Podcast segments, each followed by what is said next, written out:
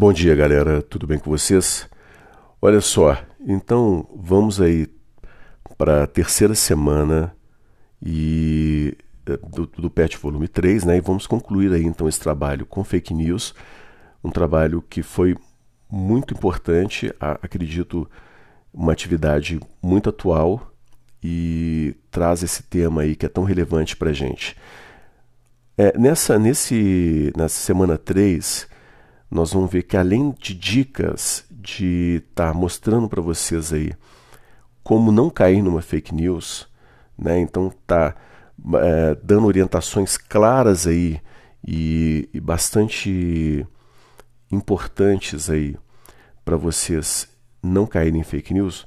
Nós temos dois anúncios de um mesmo produto, tá certo? É, na página 7, nós temos aí duas televisões que estão sendo vendidas, né, de 40 polegadas, Smart TV.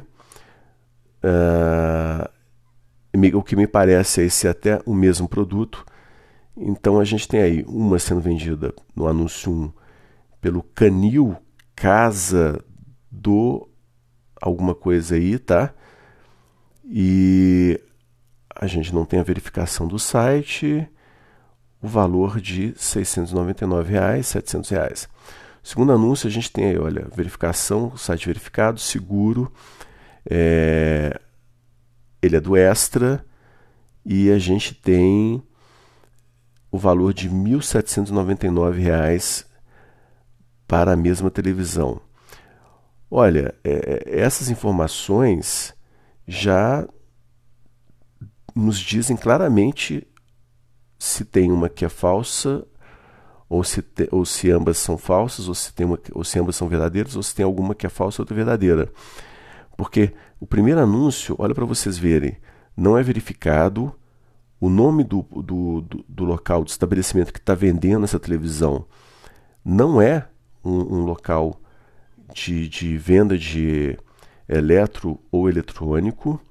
É, e ainda por cima, nós temos aí um valor muito baixo para esse produto, um valor assintosamente baixo, é um negócio muito desproporcional.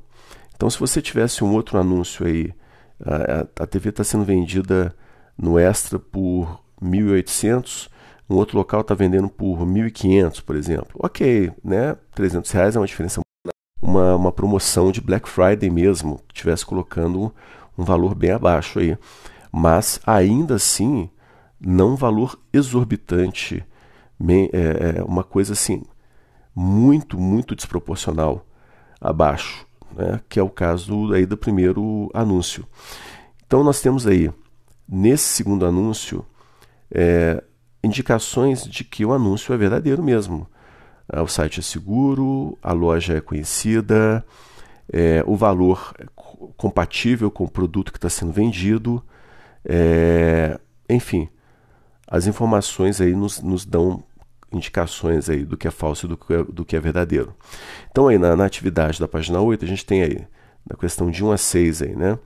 Quais indícios lev levaram você a concluir que a notícia qual notícia era falsa ou verdadeira, quais elementos, né, título, fonte, conteúdo da notícia fez você perceber que a notícia era falsa, o texto lido e a atividade proposta mudou a sua percepção para identificar uma notícia falsa? Que sentido? Qual é, você tem o hábito de compartilhar uma informação pelas redes sociais, WhatsApp? Após a aula, quais os cuidados que você terá para conferir uma informação? Quatro sugestões e, por último, quais podem ser as consequências quanto à disseminação de notícia falsa. Cite três exemplos. Olha, atividade muito legal. Ela é, é uma prestação de serviço à sociedade. A gente pensa normalmente, né? Nós pensamos aí numa fake news relativa à política, relativa a uma questão de saúde, mas a gente não pensa que um anúncio né, de um produto pode ser fake news também, é verdade.